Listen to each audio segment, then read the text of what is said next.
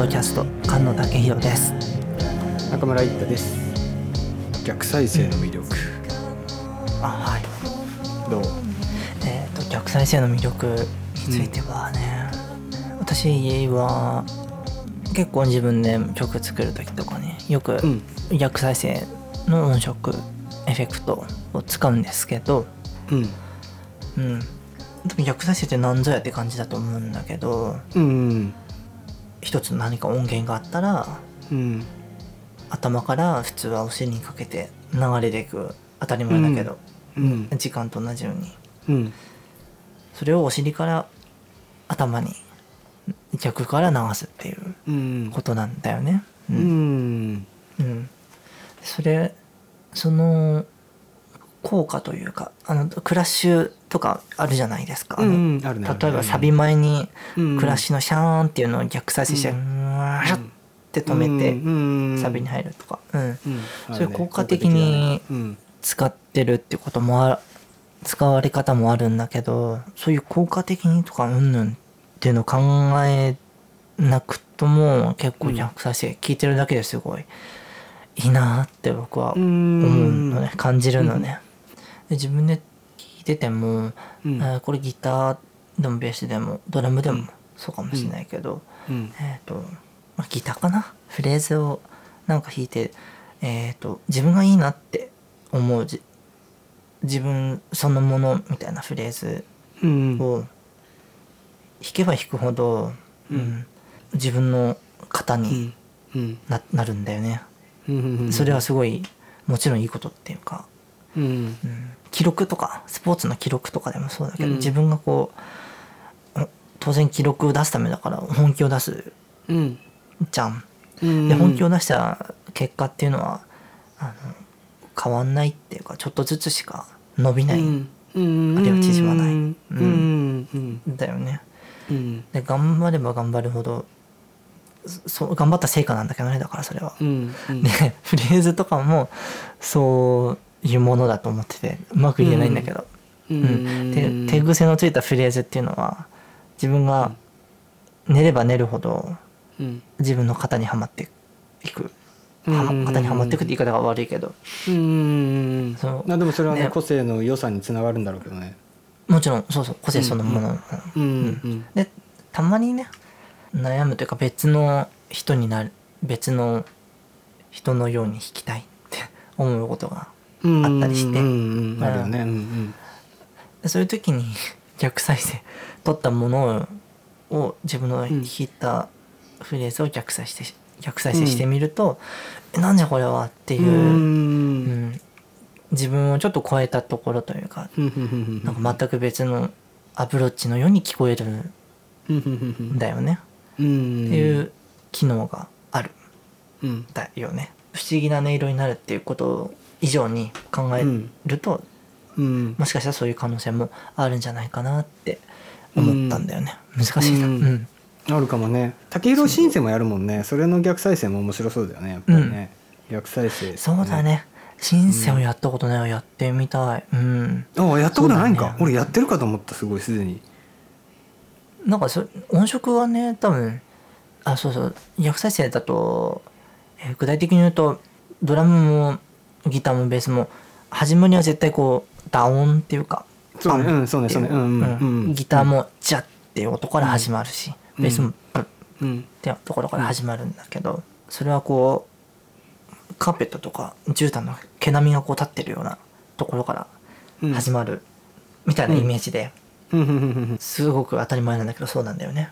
アタックから始まるんだうんうよね、うねそうね。うん逆再生するとそのアタックが、あのないんだよね。絶ないね。対うんないね。うん絶対、ううん。んアタックで終わるっていうのはないっていうか細かく言うとないんだよな。こうその絨毯とかカーペットの毛並みをこうファーってこう手で滑らかにするっていうかこうん。う横たわらせる、うん。毛を毛並みを。うんみたいな音色になるんだよね、うん。こう滑らか丸っこくなるっていうかううんん手ざ肌触りがいいというか、うん。そういう音色が好きだからシンセもそういう音色をあの逆再生じゃなくとも選んでるかもしれないな、好きかもしれないな。うん、いいよねまた逆再生ってあれだよね。あのーうん。例えばギターを逆再生するじゃん、うんうん。で、まあ、シンセ逆再生でもいいしベース再生、まあ、ドラム逆再生でもいいけどやっぱり何の楽器か分からなくなるよね一瞬。ああそうだね。そうだよね、うん。うん。あれがいいよね。うん、あ確かに確かに、うん。全然違そう。そううう。んくなるね、なんか最近ねそのレコーディングの本を読んでてレコーディングエンジニアーズハンドブックみたいのを読んでてうんでそれすごい有名な本なのよ。レコーディングエンジニアのすごい有名な本で。で、うん。誰だっかな？すごい有名なそれこそエディ・クレイマーとかそういうそういう感じの有名な人うん。がはあ。言ってた気がするんだけどあのうん。その楽器とか楽器とかって、うん。そのうん。アタックにその個性がほぼ詰まってるみたいなことを言っててその例えばうん。レコーディングしたもののアタックだけを削ったら大体何の楽器か分からサステインだけ聞くとその楽器が何か分からないって。その楽楽器の個性っていうのは全部アタックにあるって言ってる人がいてなるほどと思って。あもう逆再生って多分そういうことだよね結局ね。そうだね。あ、うんアタックもが聞かないからそうもうな何が、何が始まな何の音みたいなみたいなさ魅力があるよね。うん。うん。分かんなくなる。うん、うん。確かに確かに。そっか、うん。アタックが楽器を楽器の分かりやすさっていうか、なるほどね。アタックで分かるんだねどんな楽器そうそうそう。アタックそうらしいよ、うん、まあそうらしいっていうか、うん。言われたら確かにそうかもなって思うんだけど。うん。うんうんうん。うんあそう。あとなんだろう。作り方の一つでフレーズ自分のフレーズうんを逆再生されたらそのフレーズがなるように見越して録音するっていうのもしてやるとちょっとまた面白いんだよね。ややってる人いるんだろうけど、うん。まあ、フレーズがすごい難しかったりしたら、まあ、それもちょっと根性なのかな。分かんないけど。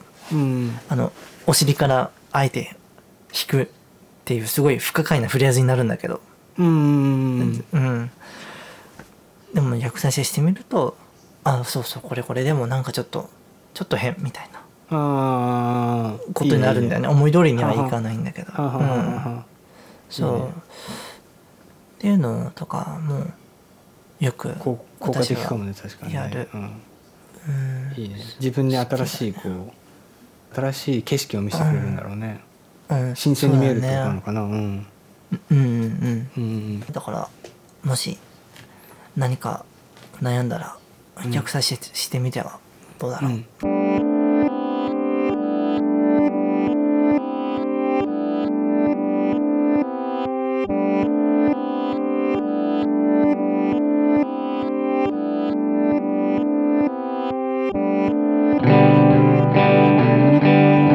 ルディメンツっていうのはえっと基礎練みたい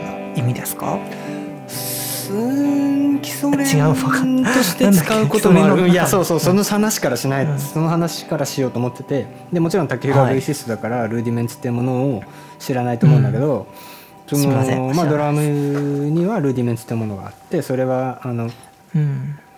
小さなフレーズなのよね。で小さなフレーズにえっ、とね、それぞれね名前がついてるのよ。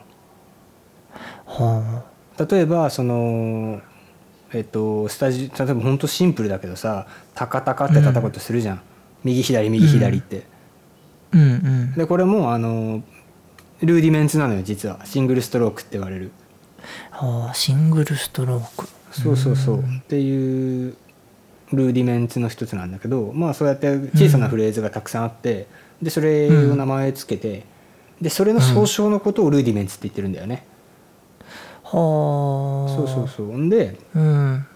で現代にはねそのもう本当にすごいたくさんルーディメンツがあって複雑なルーディメンツがあってその、うん。はいルーディメンツとルーディメンツを合体させてなんかハイブリッドルーディメンツとかって呼んだりもするんだけど、だからでもルーディメンツでたくさんあるのよ、例えばそのパラディドルっていう、えールーディメンツがあったりするんだけどそれは右左右右っていうものなのよ、でこの右左うん。右右ってさその、うん。16分音符で右左右右って叩いてもパラディドルだし、えーとうん。は8分音符で右左右右って叩いても、えーうん。パラディドルだしもう同じ3連符、6連符で右左右右ってやってで3連符6連符だとケツがずれるやん、うん。2拍目の3連符の頭まで食い込んじゃうの分かる。右左右右って4発だから4連打だからうんうんうん。そうそうそう。でこれもパラディドルなんだよね。その手順みたいな感じなのかな、はいはい。ただねそのたくさんあるのよフレルーディメンツって。このこんな感じの形のフレーズ手順っていろいろあるんだけど基本的にうん。はその、これがもう基本のルーディメンツですって呼ばれてるリストがあるのよ。うんうんでそれが2つ大きくあってで1つが26のリルーディメンツ集めたスタンダードアメリカンルーディメンツって呼ばれてるもの。うんでもう1つは最初言った26のスタンダードなものからさらにうん。14個加えた40個のうん。フレーズを集めたもの。それがまあちょっと名前だけ言うと PAS インターナショナルドラムルーディメンツっつってまあ PS って俺は今回は言おうと思うんだけどその、うん。まあ、2種類有名なリストがあるのよ。で1個目はね26個はちょっとこれは補足説明で俺すごい興味深かったの。で1個目は26個はアメリカだけで生まれたルーディメンツを総称したものを26個、うん。スタンダードアメリカンルーディメンツ。でそこから歴史が進んでってうん。実はそのルーディメンツとかってそのもうまマーチングとかそういうものから始まってるから、でうん。そのマーチングとかってあのスイスとかフランスとかでもすごい有名だったからそそっちの方にもルーディメンツの形があるのよ、それも有名なのがあってそれをさアメリカの26個のスタンダードなものに加えたものが40個の PS って呼ばれる。40で多分ねそうジャズとかクラシックとかやってきている人たちにはやっぱりねこれからその話すことってそのうん。当たり前って思う可能性があるんだよね。そのだからその、うん。そういう人たちはまあ別に当たり前の話をするっていう感じで捉えておいてほしいんだけどそのうん。基本的にちょっとドラムをちゃんと勉強しようとか思ってる人がいたらそれはもうルーディメンツ、うん。俺は絶対やらなくちゃいけない練習だと思っててで、うん。その俺の考えではそのルーディメンツを練習しないでドラムセットの練習。ルーディメンツ基本さっきも言ったように、うん。手だけなのよ基本的には、うん。手だけでこういう手順、まあ、フレーズみたいな感じなのよ、うん。そのドラムセットプレイヤーはねそのルーディメンツがドラムセットの練習じゃないからちょっとこう敬遠しがちなものではあるんだけど、もしその、うん。ドラムセットの練習ばかり練習してルーディメンツとかそういうところを練習しないでいたら多分どっかで絶対限界が来ると思っててその絶対ルーディメンツはどっか一線を越えるためには絶対練習が必要なんだよね。うんうんじゃあなんでかっていう話をしたいんだけど、ん。いくつかあってで一つはすごいルーディメンツはドラマーにとってボキャブラリーだって言われたりするんだよね。単語だって、うんそのドラムを一つの言語だとして例えると自分はこう伝えたいです。って文をする時にさ絶対単語って必要じゃん、うんうん。そうその単語がルーディメンツって呼ばれてたりするんだよね、そう。でそれはそう。その単語を知らないで会話ってできないじゃん。だから会話ができないから、そのルーディメンツを勉強しないと音楽同士で。うんうん。そのための、えー単語だって言われてたり。で、もう一つはドラムを叩く上で全ての手の動き、でこれがうん。マッスルメモリーって多分これ前のエピソードになるんだろうけどマッスルメモリーってだね。うんそうそうそのルーディメンツ基本的なルーディメンツの動きを全はい部練習すると、その基本的なマッスルメモリー手のあらゆる動きを全て網羅してるって言われてたりするんだよね。例えばそのドラムセットで考えた時ってさ右左右足左足っつってちょっと複雑になるからじゃあちょっとシンプルに考えようってなった時にじゃあ右手だけ考えたとするじゃん。動きはもう決まってると思うのよ基本的に1打叩くじゃん。1打叩くか、もしくは連打をする、俺だったら多分中指と薬指か。中指と薬指でこうバウンドを拾ってさパンパンパンパンパンパンってこうバウンドを拾って叩く、モーション、それからさらにうん。その連打の中にアクセントを加えるモーションっていうのがあるのよ。でバンドを拾うとパンパンパンパンパンパンってこうずっと連打ができるんだけど、うん。ただ拾うだけじゃアクセントって入れられないじゃん。ずっとイーブンなのよ。タンタンタンタンタンタンって。でもそこからうんアクセントを加えたいとするじゃん。タンタンタンタンタンタンとかさタンタンタンタンタンタンとかタンタンタンタンタンタンタンタンって加えようとするとちょっと違うモーションが必要になるのよこのバウンドを拾うっていうだけじゃない動きになってくるななんかしなきゃだよねうんそうそうそう基本的にはそのモーションしかないって言われてるのよでもその一打ボンって叩くかバウンドを拾う動きか、そのバウンドの中にアクセントを入れる動き、手の動きもう基本的にはドラムを叩く上で手の動きっていうのはうんそれだけ極めたら全部の動きに通用するのよそっから左手も加わってくるし右足も加わってくるし左足も加わってくるしハイハットが増えたりタムが増えたりフロアが増えたりシンバルが増えたりするからもうちょっと複雑になっちゃうんだけど実はその 右手だけの何か太鼓を叩くって考えた時の動きってそれだけなのよ。でその動きをマスターすれば自由に動けられるようになるんだよね。でそのマッスルメモリーを基本的な動きのマッスルメモリーを全て網羅してるのはルーディメンツのその基本的なルーディメンツを勉強したら全ての動きをマスターできるって言われてるんだよね。うん。えー、そのさっきの26個のやつとそう26個のやつ。はいそうそうそうそうそう。だからそのルーディメンツをうまく練習すれば練習するほど、人によってはね、そのじゃあパラディドルが綺麗に叩けるようになったとかフラム関連のこのルーディメンツが綺麗に叩けるようになったって直接的にはそう思うんだろうけど実はそうじゃなくて、うん。実はそうまあそうそうなんだけど、そうなんだけどあのそれ以外も絶対上手くなってる、やればやるほどどんどん自由になっていくどんどん。自分が思い浮かんだものを今こうだっていう叩きたい時に動動かせられるようになるから動いてくれるようになるから体が。このフレーズを叩きたいって思った時にバーンってすぐダイレクトに反応できるためにはうんやっぱたくさんのマッスルメモリーを体に覚えさせておいた方がいいからその時パーンっていけるように、でそのパーンっていけるようになるためにはルーディベンツの練習が必要だったりするんだけど。うんひ表現力につながるんだね。そうそうそうすぐにそうそう。そうひなるほどね。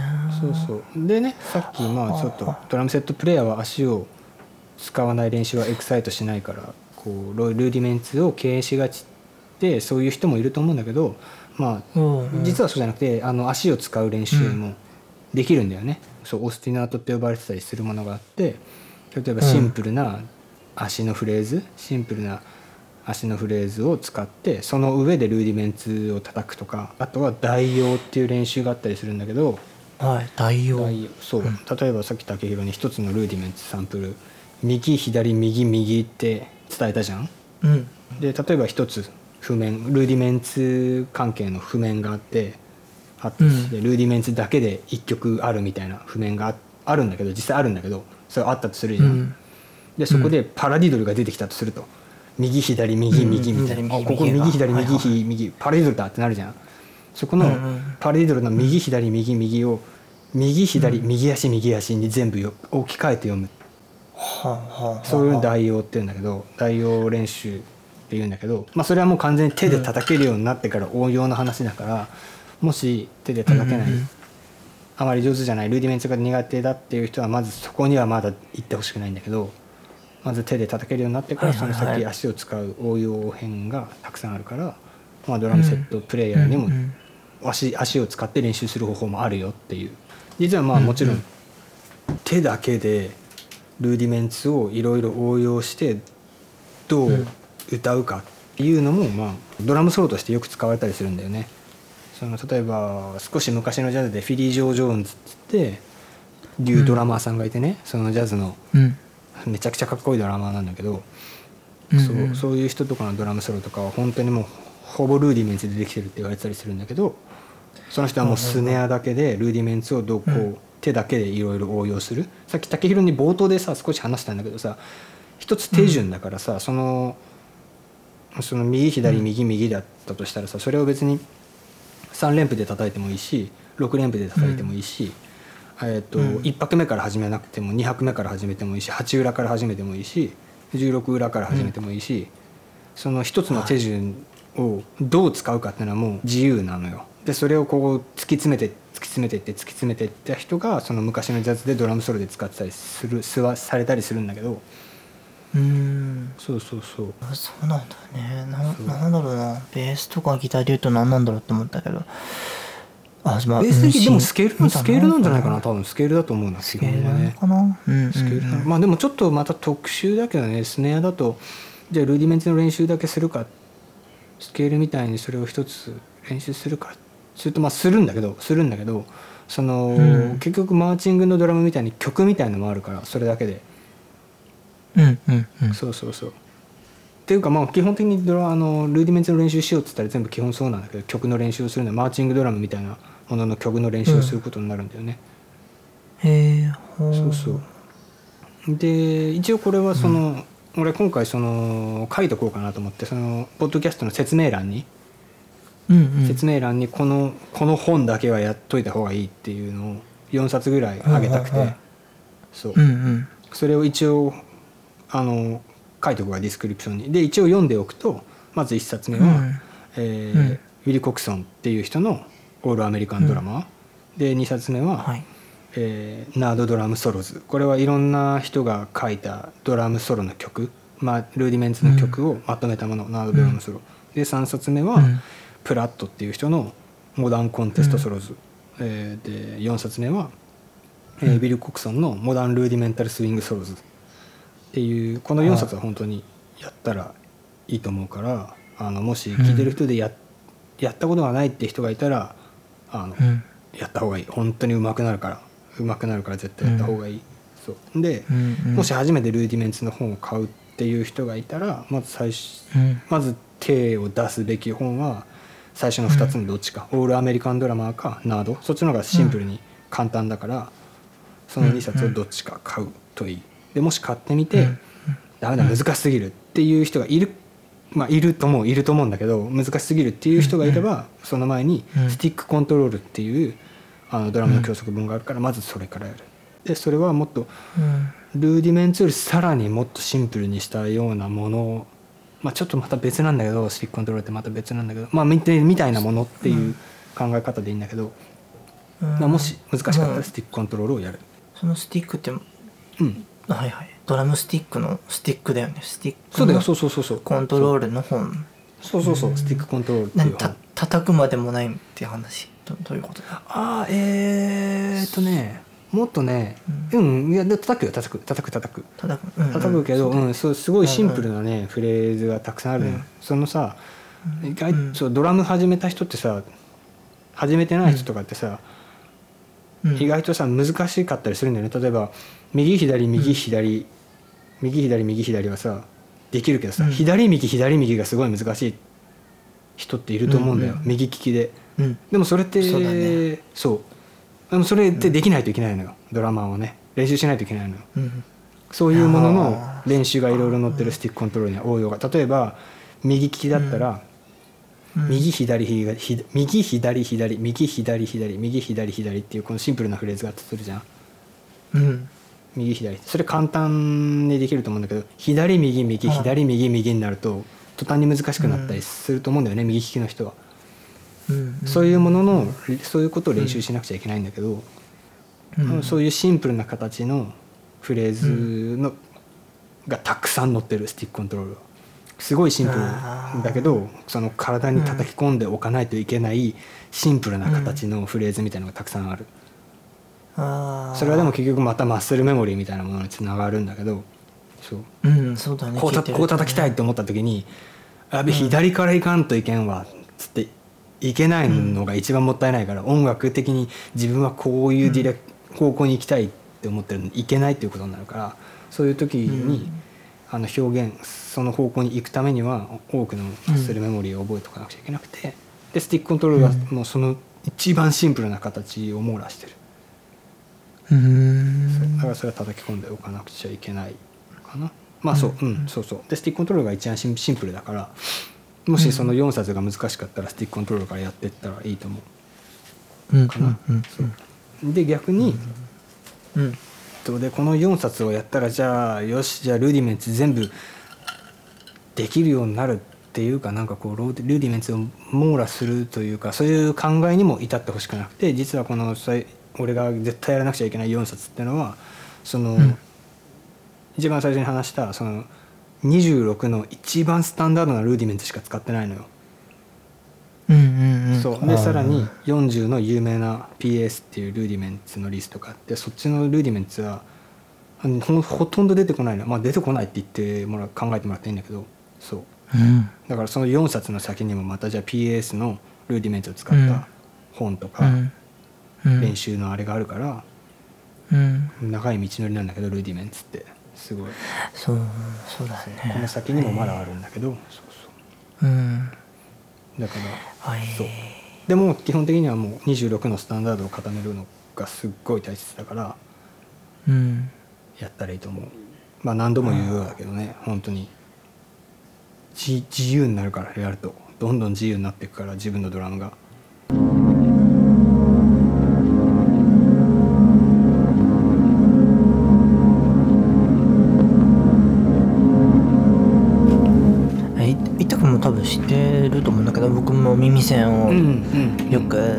があって、うん。うんえっともうかれこれ何年くらいしてるかな？もう10年以上してんのかな、おうおう普段は全くしてないけど、うんスタジオ入る時とか、うんなんかバンド2つやってた時うに、ん。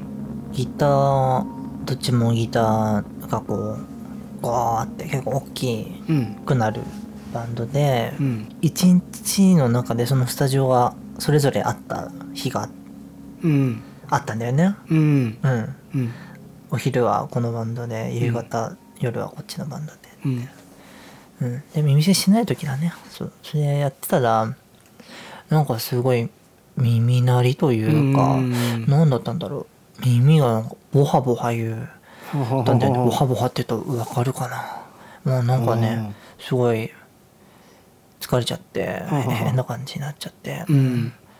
でそこからこれ耳栓でしてみたらどうなんだろうと思って、うん。最初さあの100均とかでも売ってるけど、うん。スポスポンジっていうか。ね。あうん。あの指でねじって細くして、うん。耳に入れて膨らんで遮音するっていう、あれやってみようと思ったんだけど、まあすごい聞こえなくなるんだけどね。ね。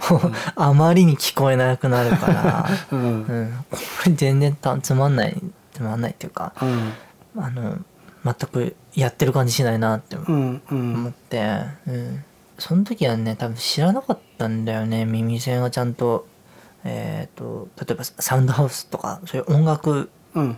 のやる人のグッズとして耳栓があるってうん。知らなくて、うん。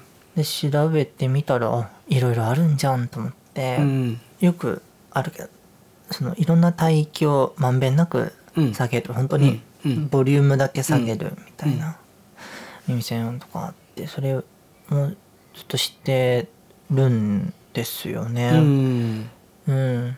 するとやっぱそういう耳の不調とかうん。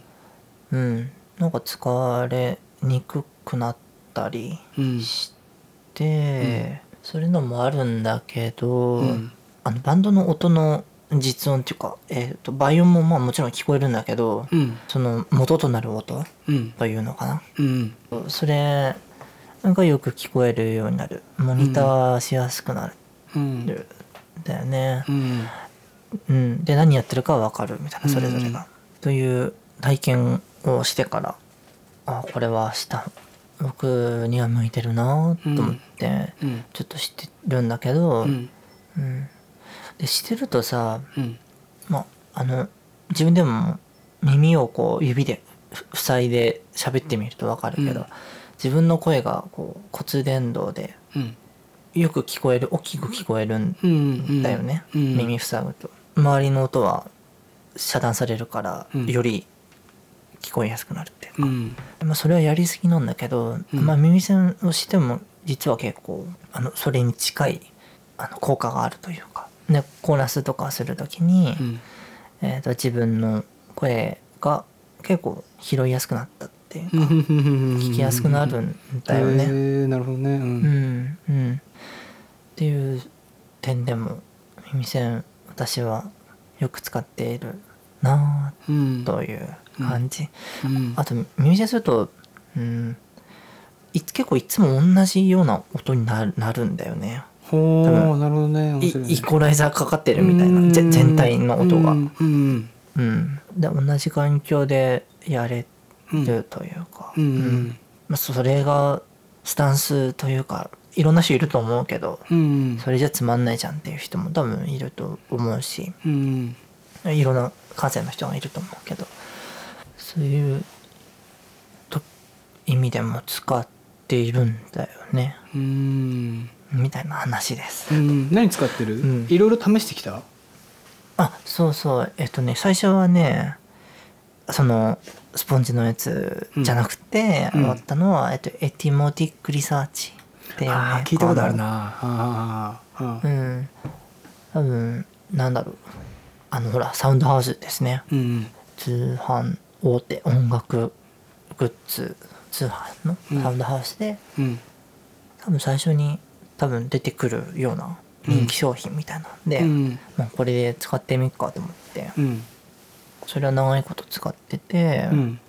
今ウェブトーンっていうのかな？へえメーカーのうん。やつ使ってる、うん、でもあんまり違いうん。うん。あんま分からんけど違いは。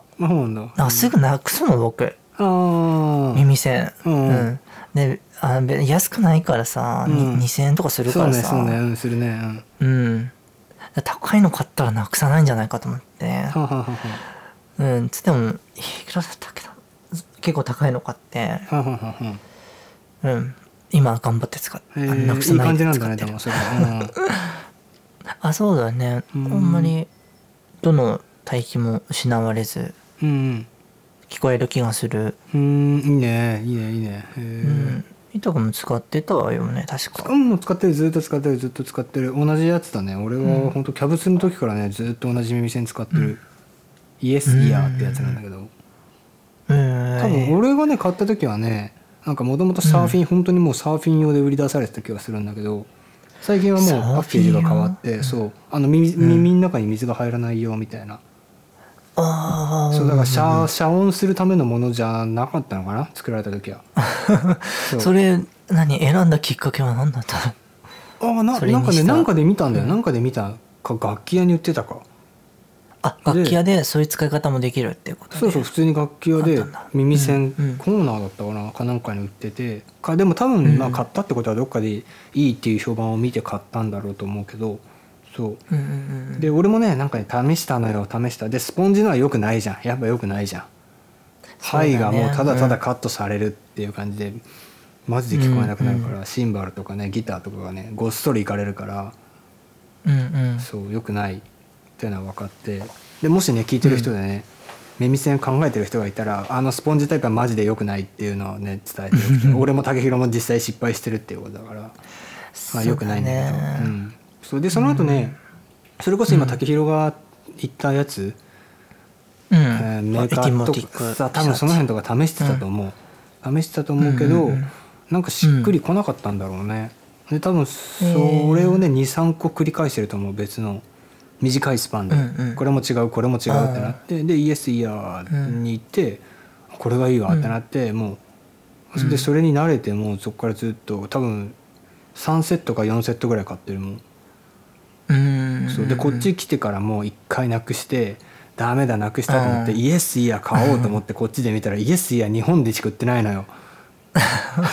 そうなんだ。そうそうだからうんもうんうん。うなんかたまたまね友達で日本に来るっていう友達がいたからその人に「うん。あのイエスイヤーを買ってきてくれ」っつってうん。日本から買ってきてもらったりしたね。えー。そうそう輸入したんだね。輸入して輸入しイエスイヤー個た人でも他にもいいのいあるだろうけどね。まあ武宏が話してくれたみたいにね。なんか全部帯域きれいに下ろす落と落とす音楽用の耳栓ってやっぱあるだろうしね。今も出てるだろうしね。なんかポッドキャストでよく聞いたりする。なんか最近であはうんいいうん。耳栓が出てるって。まあそれはアメリカのポッドキャストだからまた日本にあるかわかんないんだけどでねドラマーとかだったら絶対必要だしね。絶対まあロックドラマーの話になるんだけどまあでもジャズドラマも使ってる人いるけどそう。うん。と絶対必要になってくるし最近もなんか映画になったりしたよね。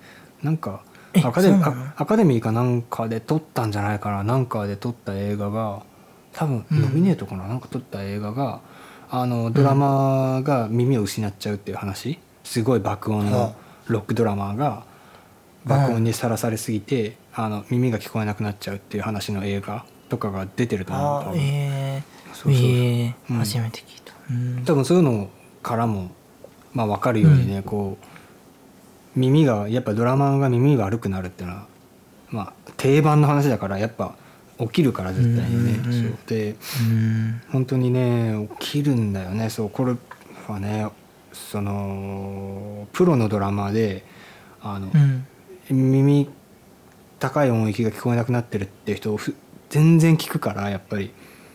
ドラマーさんでね。全然聞くから、うん。その、うん。もちろん隠してる人もいるし話す人もいるんだけどそれを公言する人もいるんだけど、うん。やっぱりドラマーでうん。耳が聞こえなくなっていくっていうのは耳が聞こえなくなっていくっていうか、あるタイまあそうだね。弱っていくというか広域のこの部分が聞こえなくなるとか、そういうのは普通に起きるからうん。した方がいいよね。本当に。